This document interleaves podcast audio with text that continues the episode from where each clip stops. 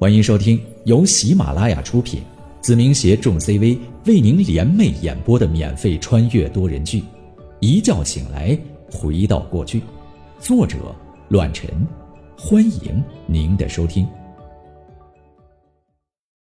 第八十四章：敌人的敌人。宁小友，这次是我不对，求求你帮帮忙啊！不然的话，我这辈子就毁了。听到我拒绝帮忙之后，楚局长顾不得颜面的问题，直接跪在了我的面前，求饶了起来，声泪俱下，倍感真诚。不是我不想帮你，而是真的无能为力。我轻叹一声，直接说道：“这么说吧，楚局长，咱们都是明眼人。”也不用说什么暗话，你我都不是这件事情的主导者。黑色上面有林邦，白色上面有高你一级的李子栋师长。你现在放我离开，无非是害怕那些不光彩的事情捅出来。如果我现在走出去，你根本没权利扛下所有责任。就像我之前说的一样，你现在让我离开，是以杀人犯逃脱的名义。还是以逃犯逃脱的名义，我说的没错吧？楚局长神情黯淡，一时间哑口无言。因为我说的都是实话，他根本没有这个权利。现在让我走，只不过是稳住影子的动作。完了，全完了！楚局长一屁股坐在了地上，然后脸色苍白的靠在了墙上，苦笑了起来，整个人都变得瞬间苍老了几岁。还有三分钟的时间，就会传递出去第二条关于你的事情。这样吧，我做个提议，给你一点点考虑的时间。你你说，我全都答应。楚局长一见我松了口，仿佛抓住了救命稻草似的，连滚带爬的跪到我的脚下，嫣然没有了作为局长的气魄和架势。至于是谁主导这件事情的来龙去脉，你比我更清楚，也不用我多说。有些事情我可以忍，但有些事情并不能。我要你现在开始调查明寿堂爆炸案的事情，把参与之人还有主使全部缉拿归案。你身上的事情我可以放在一边，不知道楚局长能否考虑一下？我我。楚局长面色难看，吞吞吐吐起来，十分为难的低下了头。我微微一笑，自然知道面前的楚云龙为何露出这样的表情，因为他这样做了，就相当于跳下了这条贼船。这样一来，无论是李子栋市长内脉，还是林邦这个黑暗势力，他都成为了背叛者。虽然会暂且保住自己目前的位置。但对于他们而言，自己就唯有死路。如果没有答应我，他会陷入牢狱之灾；但如果答应了我，那帮人的心狠手辣不是他能够承受的。即便他是公安局长，也难免不了魂丧北陵。对不起，我……哎，别这么着急做决定嘛，还有两分钟的时间呢。我打断了对方的话语，开口道。上次的事情你也已经看到了，李子栋已经被抓住了小辫子，目前是他最后翻身的机会。只要是我胜了，他在北林市再也没有任何兴风作浪的资本，会一蹶不振，彻底倒下。至于林邦，你我都清楚背后主谋是谁。接下来，我就打算开始自己的计划。总的来说。你站在我的队伍里，一来可以保留现在的位置，毕竟那点钱不算多，我稍微运作一下就会不了了之；二来，只要我赢了，你同样也是安全的。唯一的要求你也应该能想到，我既然留着你，未来的道路你会明白我要你做什么。楚局长攥紧了拳头，不停的开始思索起来。我的用意很明显，那就是可以保住楚云龙目前所有的一切，包括地位和自身安全。但这样一来，他就必须成为我的傀儡，在日后的道路上为我所用。刘爱明是个值得交好的朋友，况且是我目前的合作伙伴。他还年轻，和我父母岁数相差无几，但职位还需要很多年的提升，才能拥有更多的权利。我并不希望楚局长倒下，因为换了一个人之后，我与对方的接触还是为零，根本谈不上任何关系。所以，如果可能的话，我尽可能的把这个重要的位置的人员招揽在自己的旗下，日后做什么事情也会方便顺畅一些。李子栋就不用想了，他现在是在破釜沉舟，根本没有和我之间缓和的余地。而且这个人身居高位久了，身上有着不会服输的傲气，所以想利用他的可能性几乎为零，是个必须要除掉的角色。至于方自清这个人，我不会与其再有任何合作。这个人老谋深算，现在利用我和林邦还有李子栋的矛盾来扫除一些障碍。倘若有一天林邦倒了，我就会变成取缔林邦的存在，也是他的下一个目标。因为所谓的黑色，的确是一个极其不稳定的因素，固然不会给他机会。这也是我不希望楚局长下台的重要原因。因为一旦这个位置上换上了方自清的人，对于我的未来没有任何好处。所以，即便是几个月后的换届，我也不会让方自清如愿所偿。一味性的压倒优势，不见得是件好事。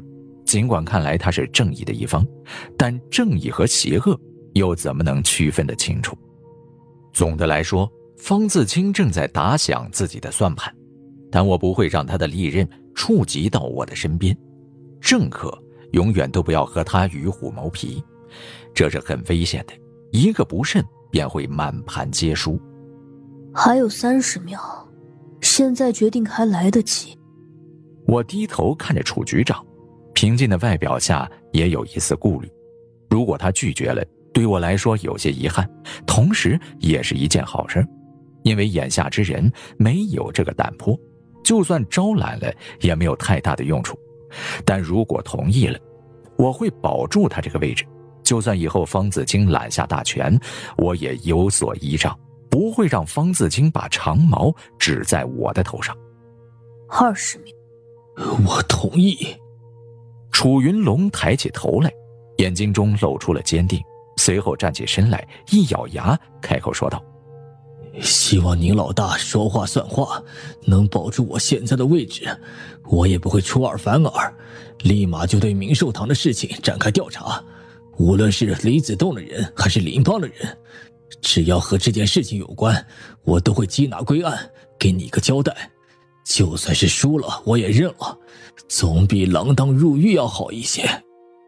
叫我宁浩就好，毕竟你是长辈。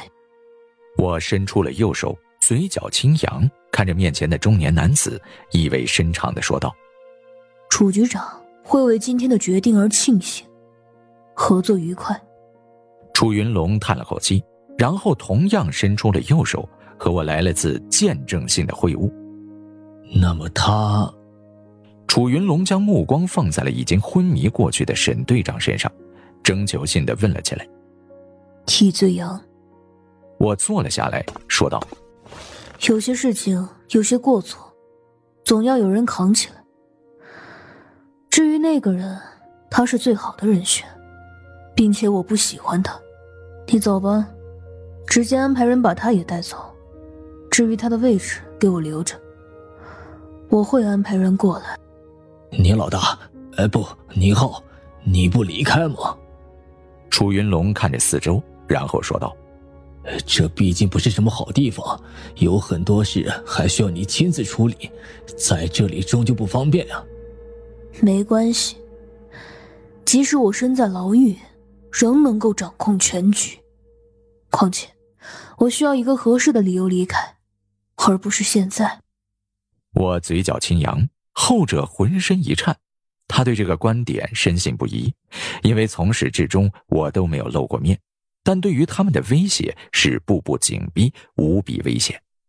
楚云龙忽然想到了什么事情，连忙看了看手表，已经过了时间了。我我，从我开始和你握手的时候。你身上的威胁已经解除了，我有些不耐烦的看着楚云龙，说道：“楚局长，有这个时间去办该办的事情吧，不用考虑这些无关紧要的事情。我既然说得出，肯定会办得到。”楚云龙一咬牙，二话不说，直接朝着审讯室的门口走去。小李，沈青山滥用职权，违反规定，送他去医院就医，安排人看守。不要让这小子跑了。停顿了片刻，楚局长接着说道：“另外，把宁浩的手机还给他，其余的不要多嘴。”是。小李虽然惊讶无比，但还是保持着平时的状态，应了一声之后就走了进来，把沈青山昏迷的。身体如同死狗般的拖了出去，没有多说一句话。紧接着，门口来了两名警员，把沈青山抬了出去，送到了医院。而小李也恭恭敬敬地将手机放到了我的。面前，一副顾虑还有不可思议的。模样。多谢了，你的。家人不会有事。说完之后，后者点了点头，离开了审讯室，继续站在了门口直岗。李子栋那里怎么样？我拿起电话，直接给钱瑞拨打了过去。开口直接问了我眼下最关心的情况，焦头烂额。钱瑞平静的说道：“他身边的人已经被我陆陆续续的支走了，现在的李子栋可以说是孤立无援。方自清已经安排人彻底清查关于李子栋的事情了。我们要不要暗中帮方书记一把，把潜在的危机一同解决掉？”别，千万别犯糊涂。我连连摇头，直接提醒道。方子清只是敌人的敌人，而不是朋友的朋友。李子东这颗钉子必然要拔出，但不要给方子清机会铲除掉所有关键的位置，暗中保下一些重要的角色。方子清这个人并不简单，一点就透。钱瑞瞬间就明白了我的意思。